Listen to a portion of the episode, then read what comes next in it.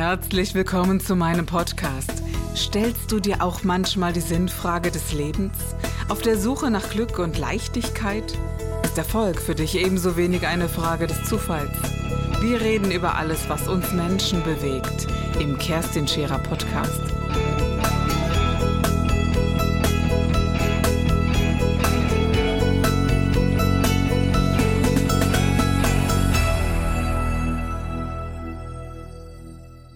Wieso setzt du ein Signal? Da könnte jeder andere meinen, du würdest wollen oder was auch immer, ja? Genau. Und das wundert mich in der heutigen Zeit schon, weil es ja immer mehr geworden ist und äh, sich zu schminken und äh, zu sagen, Mensch, komm, wir tragen mal wirklich schönes Make-up auf und ich gibt's doch auch noch. Und, äh, und es gibt ja auch Make-up-Arten, also zum Beispiel auch im Permanent-Make-up-Bereich äh, habe ich mal äh, gesehen, dass eine, eine ältere Frau, die so kaum mehr Lippen hatte, Mhm. weißt du. Äh, die hat eine Kontur gezogen bekommen, die man in eine Art Hautfarben, wenn ich das so sagen Ja. darf.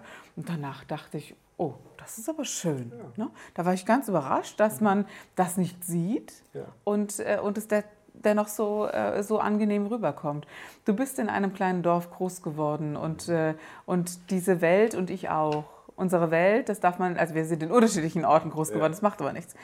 Die Welt ist schon klein. Erst einmal in einem Dorf, das Andersartigkeiten schwer zulassen kann. Darf ich das so sagen? Ja, also indem man äh, sagen kann, naja, also ich war auf eine andere Weise anders, äh, du in dem Sinne, dass man sagt, ich habe hab etwas an mir, was ich zum Ausdruck bringen möchte. Und das fasziniert einige und verängstigt viele und beunruhigt manche. Darf ich das so sagen? Ja, Besser kann man es ja, nicht ja, ausdrücken, genau. so ist es. und ich habe so ähm, den ganz frühen Drang gehabt, dieses, dieses Dorf zu verlassen, was ich auch sehr früh getan habe mit äh, 17 Jahren und bin, bin weggezogen in die Stadt. Wie war das bei dir? Also ich habe auch sehr, wirklich sehr früh schon gemerkt, dass ich anders bin als die anderen Jungs aus meinem Alter. Im Kindergarten schon. Ähm, die sind raus in den Sandkasten spielen gegangen. Ich habe lieber mit den Mädels gespielt und gemalt. Viel gemalt, viel gezeichnet. Ähm, auch so, ich hatte meine Freunde, aber ich habe trotzdem gemerkt, ich bin, es ist, irgendwas ist anders und ich konnte mit vielem nichts anfangen. Also Fußball spielen, Bolzen, Dreck rumwänzeln.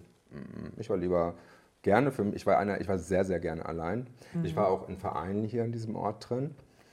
Ähm, aber als es dann so in die Schule ging und dann so vorpubertär, wenn man dann, sag ich mal, so ein bisschen rebellischer wird dann auch, ähm, dann habe ich gemerkt, es spaltet sich immer mehr.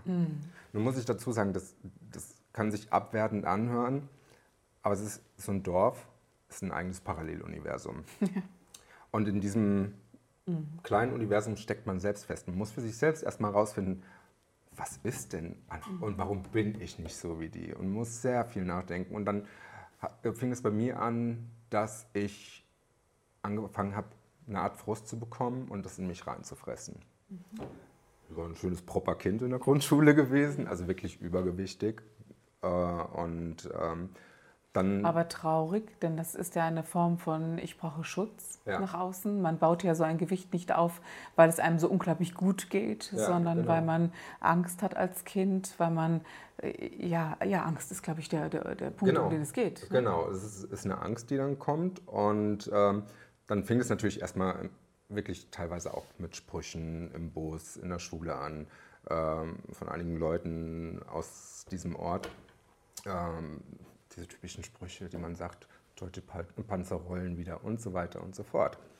Ich habe einen älteren Bruder, Unglaublich grausam, ne? sehr grausam. Ich glaube, die Kinder, die wissen gar nicht, was sie einem anderen Kind ähm, antun. Das weiß, ja, das weiß ich manchmal gar nicht. Mhm. Warum hat man es ihnen nicht beigebracht? Warum haben sie dieses Schmerzempfinden nicht, dem anderen nicht wehtun zu wollen? Also diese, diese, diese Barriere, die du und ich haben, Ja. das sagt man nicht, weil Ja. man einfach jemanden nicht treten möchte. Ne? Genau. Wieso, hat, wieso hat das ein Kind und das andere nicht? Ja? Ähm, die, mir ging es ähnlich. Jetzt war ich nicht übergewichtig, aber unglaublich schlecht im Sport und war so eine Null. Und mit mir wollte dann auch keiner mehr spielen. Also ich bin auf der Bank sitzen geblieben und wurde nie ins Spiel hineingerufen und habe ähnliche Sprüche in anderen Bereichen. Du, die kann ich heute noch nicht sehen. Also es gibt heute noch Menschen, die haben mich so verletzt als Kind, dass ich nur nicke, noch nicht mal Hallo sagen kann. So geht es mir genauso. Und dann, und das hat mich so getroffen, Mhm. dass ich auch nicht aufs Klassentreffen gehen konnte. Also das Mhm. war mal eine, heute würde ich gehen, Ja. aber es gab eine Zeit, das hat mir wirklich Jahrzehnte zu schaffen gemacht. Mhm. Und ich will der Person, genau wie du auch jetzt eben sagtest, gar nicht unterstellen, dass sie das bewusst gemacht hat als Kind. Ja? Mhm. Ja. Aber äh, sie haben mich geschubst und alles, was so dazugehört. Es hat so viel Angst in mir genährt, Mhm. dass, äh, dass ich wirklich Not hatte, da wieder gesund rauszukommen. Ja, das ist ein Schaden, der fürs ganze Leben bleiben kann und in Mhm. einem stecken kann. Man kann lernen, damit umzugehen. Man kann auch lernen, das umzuwandeln. Also ich hatte einen älteren, oder ich habe einen älteren Bruder, Mhm. der, äh, sag ich mal, auch schon immer anders war als die anderen. Also schon von, allein von seiner Optik her sehr ausgefallen, sehr offen, ähm, der aber nie, sag ich mal, diese Mobbing-Geschichte mitgemacht hat, der auch ganz früh nach Mainz gegangen ist. Der wurde dann für mich so ein Stück weit Vorbild. Und bei mir fing es dann an, so in der Pubertät, dann kam natürlich nachher so, diese Sachen, äh, schwule Sau und was weiß ich, so auf Sexualität, äh, Sexualität bezogen. Und dann, ich habe Gott sei Dank ein Elternhaus, was einen wahnsinnigen Rückhalt gegeben hat. Also ich hatte wirklich ein sicheres Zuhause gehabt und habe das noch immer. War da die sexuelle Ausrichtung schon ein Thema bei dir oder war das, äh, das zu einer anderen Zeit? Nee, das war dann auch schon ein Thema bei mir, das, wo man selbst überlegt, so, ist denn los mit dir? Und dann war ich einer in der Schule, ähm, der natürlich auch besonders mit Mädchen geflirtet hat. Und diese Zettelchen, willst du mit mir gehen? Ja, nein, vielleicht bitte ankreuzen und so weiter und so fort. Ähm, aber man merkt natürlich, irgendwas stimmt nicht. Und dann kam natürlich auch immer mehr dieses schwule Sau, schwule Sau, schwule Sau. Und desto mehr, desto aggressiver wird man, was das Thema Wow. angeht. Das ist mein älterer Bruder, ist auch schwul. Und ähm, als der sich dann geoutet hat, war das für mich erstmal, ich dachte so, um Gottes Willen, jetzt hast du einen schwulen Bruder. Obwohl ich selbst so empfunden habe. Aber einfach so dieses, um Gottes Willen. Wie peinlich? Wie peinlich. Okay. Was sagen die anderen? Und Und für deine Eltern ja auch eine Geschichte. meine Eltern ein ganz ja- schlimmes Thema auf dem Land. Und mittlerweile sind meine Eltern super offen und erkennen das komplett an. Ich habe mich mal selbst gefragt, ähm, ich habe auch so einen, so einen ganz zarten Sohn und, Mhm. äh, und eben ähnlich, der, der mit den anderen nicht so äh, mithalten kann Mhm. in dem Sinne. Und da habe ich mich so gefragt, hm, du bist immer so tolerant, also Mhm. jetzt sage ich das einfach mal so, oder, äh, oder ich habe nie ein negatives Empfinden dabei gehabt, äh, wenn man mir äh, die Liebe zu Mann oder Frau gesagt hat, wie sie eben ausgerichtet ist. Es war mir immer gleich. Ja? Aber äh, habe dann gedacht, wie ist das denn, wenn das bei deinem Sohn so ist oder deiner Tochter? Und man weiß halt, und das wäre, glaube ich, so das Einzige, in dem Moment, okay, der Weg wird für dein Kind nicht leicht. Also nicht leicht heißt, heiraten, Kinder bekommen, also der klassische Weg, der so vorprogrammiert ist. Aber dann dachte ich, völliger Unsinn. es ist absolut völliger Ähm, mein, Unsinn. mein Bruder, wie lebt er heute und wer, hat, wer ist äh, verheiratet, wer hat Kinder oder andere, äh, die, die ebenfalls da, darauf ausgerichtet waren, alles super war und, und man sagt, na, heute lebt man eben doch äh, anders. Man lebt als anders. gedacht. Und meine Eltern sehen das ja auch. Ich meine, die sehen von Aber das Leuten dauert, aus, ne? Das dauert, das ist ein Prozess. Ich meine, die kannten dieses Thema. Das Thema gab es ja einfach hier überhaupt nicht. Ja. Und ich kannte es dann nur durch meinen Bruder. Der hat mich dann Gott sei Dank so, ja, mit ihm habe ich dann auch gesprochen. Und ich habe ja viel mitgekriegt dann bei ihm, als er auch dann weggezogen ist und so. Wo ich dachte so, ja, eigentlich was ganz Normales. Und dann, als diese Phase kam, dann bin ich mit mir ins Reine gekommen und dann ist auch innerhalb kürzester Zeit mein Gewicht, mein Übergewicht gepurzelt. So mit 14, 15. Und dann habe ich auch gedacht, so, was machst du denn jetzt? Du kannst dieses Mobbing, du kannst daran kaputt gehen oder benutzt es einfach als Stärke. Im Grunde genommen haben die mir gezeigt, was ich niemals sein möchte. Und ich konnte das, was ich da mitgemacht habe, diese Angst, ich Gott sei Dank, das war nie ein körperliches Mobbing. Also das war wirklich immer nur verbal. Nur ist gut. Genau. Schlimm genug.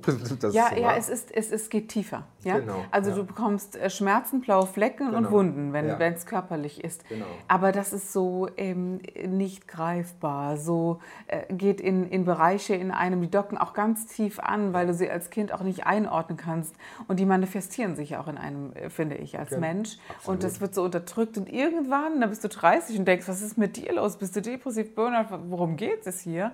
Und da kommt plötzlich so eine Blase aus der Vergangenheit hoch, Ganz oder? genau. Und, äh, und Aber nochmal, äh, wenn ich das nochmal so fragen darf, hast du dich sehr früh in einen äh, Jungen verliebt oder hast du dich in ein Mädchen verliebt damals?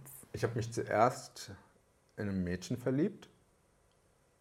So siebte, achte Klasse, glaube mhm. ich.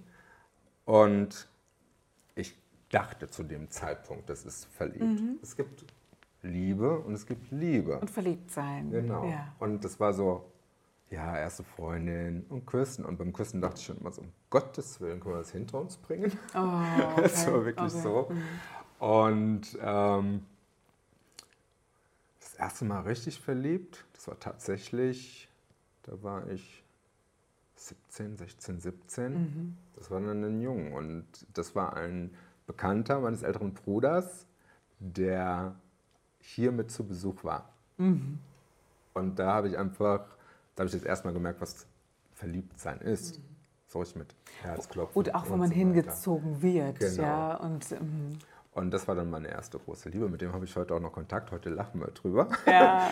das ist schon witzig. Aber das war so, wo ich dachte, so, nee, jetzt stehst du dazu. Und dann war es natürlich der nächste Schritt, die größte Angst, oh Gott, jetzt musst du deine Eltern auch enttäuschen. Weil, was wollen die? Wie war es denn früher? Heiraten, Kinder, am besten im Dorf bleiben, ein Job, den man bis zum Lebensende macht. Mhm. Das war damals das Bild. Also muss es ja irgendwie auch von meiner Seite aus geschehen. Mhm. Komischerweise war mein Auto nicht so dramatisch, wie es das von, meinen Eltern, äh, von meinem älteren Bruder war. Es wurde so mit einer leichten Enttäuschung aufgenommen, aber es war... Also so nach dem... Ja. Oh ja, Jung. Genau. ja, gut. Das ist halt so. Mhm. Okay. Mhm. Ähm, komischerweise meine Großmutter 1919 geboren. Die ist super offen damit umgegangen, mhm. als meine Mutter immer noch dachte, aber sag nichts Opa und Oma, da wusste die es schon längst. Mhm. und äh, die hat das super locker aufgenommen, die auch sagte so, weißt du Holger, ich habe jetzt gesagt, im Krieg haben sie schwarz gemacht. ja, Heute okay. muss man das nicht mehr auf ihrem ja. Dialekt. Und ähm, ja. so ist es auch. Und dann habe ich aber gemerkt, dass meine Eltern sich aufgrund, was Nachbarn, wird im Dorf gesagt und die dürfen das nicht wissen und die, dass ich dann in eine Trotzphase reingegangen bin. Das war dann so, als ich hier weggezogen bin, ausgezogen bin, dass ich mich immer ausgefallener gekleidet habe, gestylt habe, auffallen um jeden Preis. Es war so, ein, so eine Art, ich denke, das war durch dieses Thema Mobbing zuvor, äh, ein Befreiungsschlag. Mhm, jetzt ist recht. Jetzt ja. erst recht. Mhm. Und es wurde immer ausgefallener und dann hat man natürlich auch Sachen gemacht, die den Eltern gegenüber unfair waren in dem man sehr öffentlich damit umgegangen ist. Mhm. Ähm, aber letztendlich war das für mich trotzdem der Schlag so zu zeigen, hier, es passiert doch ja. gar nichts, selbst wenn ich sowas mache. Ja. Wenn ich in die Medien gehe und mich da präsentiere in einer Rolle, ähm, in der Talkshow damals, natürlich hat es jeder gesehen. Und natürlich, einer hat es gesehen, dann ging es rund in diesem Dorf, dann wurde telefoniert und ähm, dann klingelten bei meinen Eltern schon das Telefon. Ja, du bist ein sehr attraktiver, äh, äh, attraktiver Mann und ich habe von mehreren Frauen gehört, oh, ich fand ihn so toll. Und dann war klar, das war's. Keine Chance, ja. Das war sehr bedauerlich für viele Frauen in dem, in dem äh, Bereich. Und ich glaube tatsächlich, dass das auch viel ausmacht. Also dieses, oh, den hätte ich ja jetzt auch gern gehabt, jetzt ist er weg, für immer. Ja, und wäre immer chancenlos. Dabei ist es doch so ein Unsinn. Du hättest dich auch in eine Frau verlieben können, wärst du auch vom Markt gewesen, um es mal so auszudrücken. Du, ich habe so eine Erfahrung gemacht, das ist noch gar nicht so lange her, maximal zwei, drei Jahre.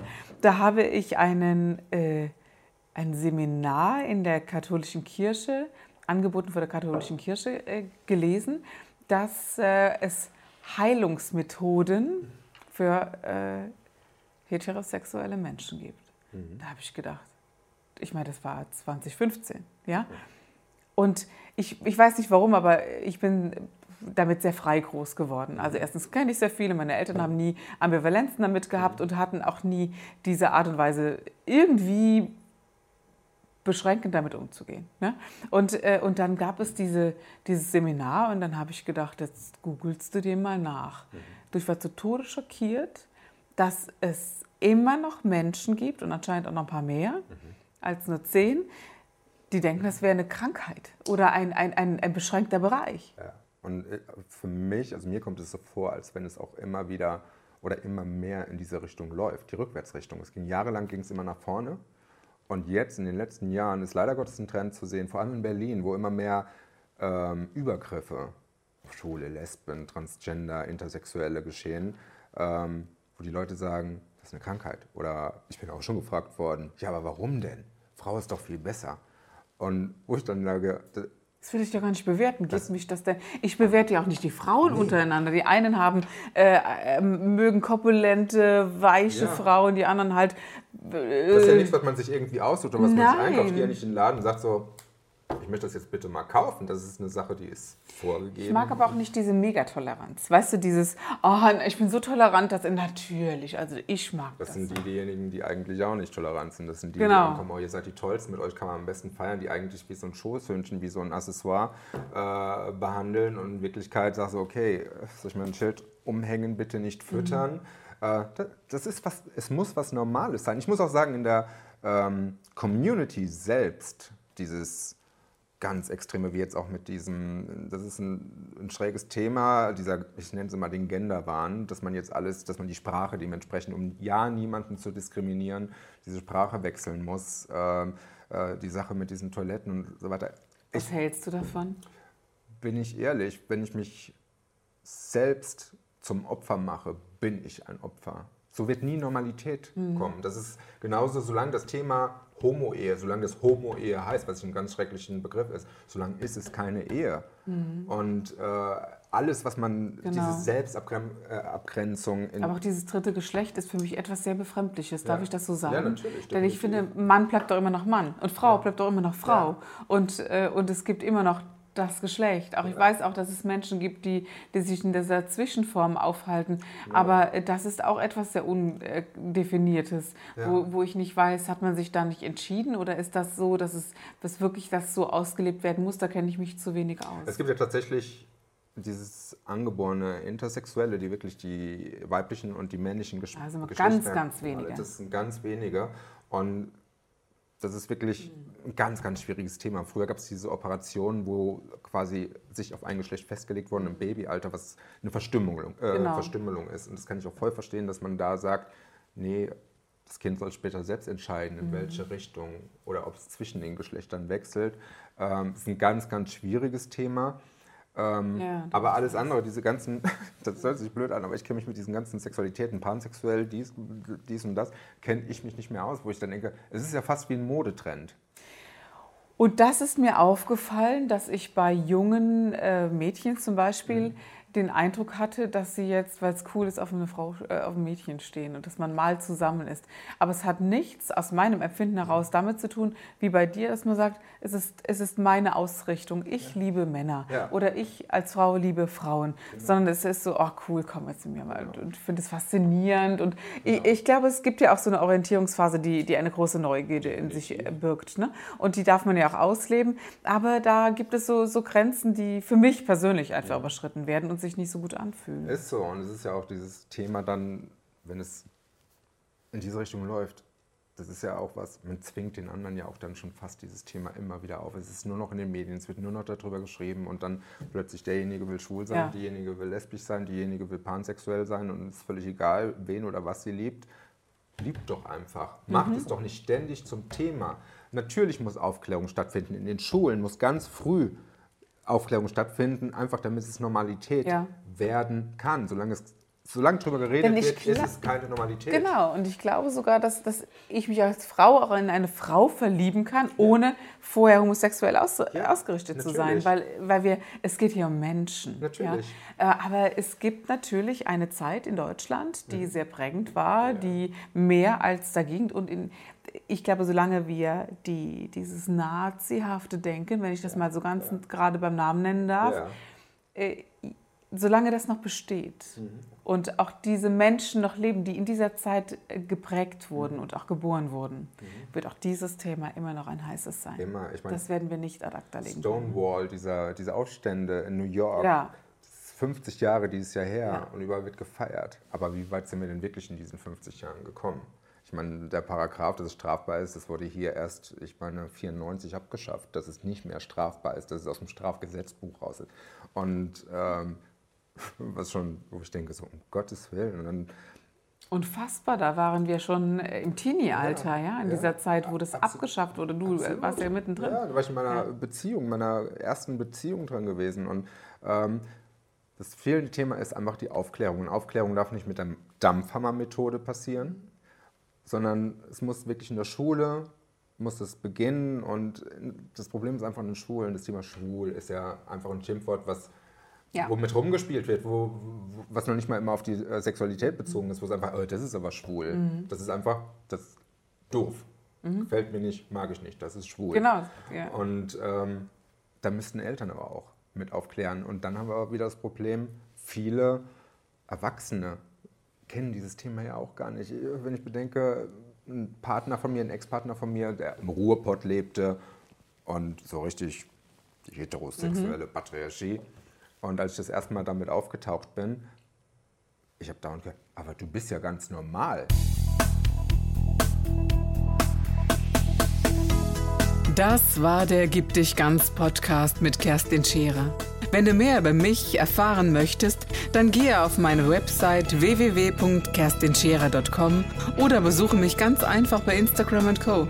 Du interessierst dich für bestimmte Themen, die du jetzt noch nicht gefunden hast? Dann schreibe uns eine E-Mail an info@kerstinscherer.com. Wir freuen uns auf dich.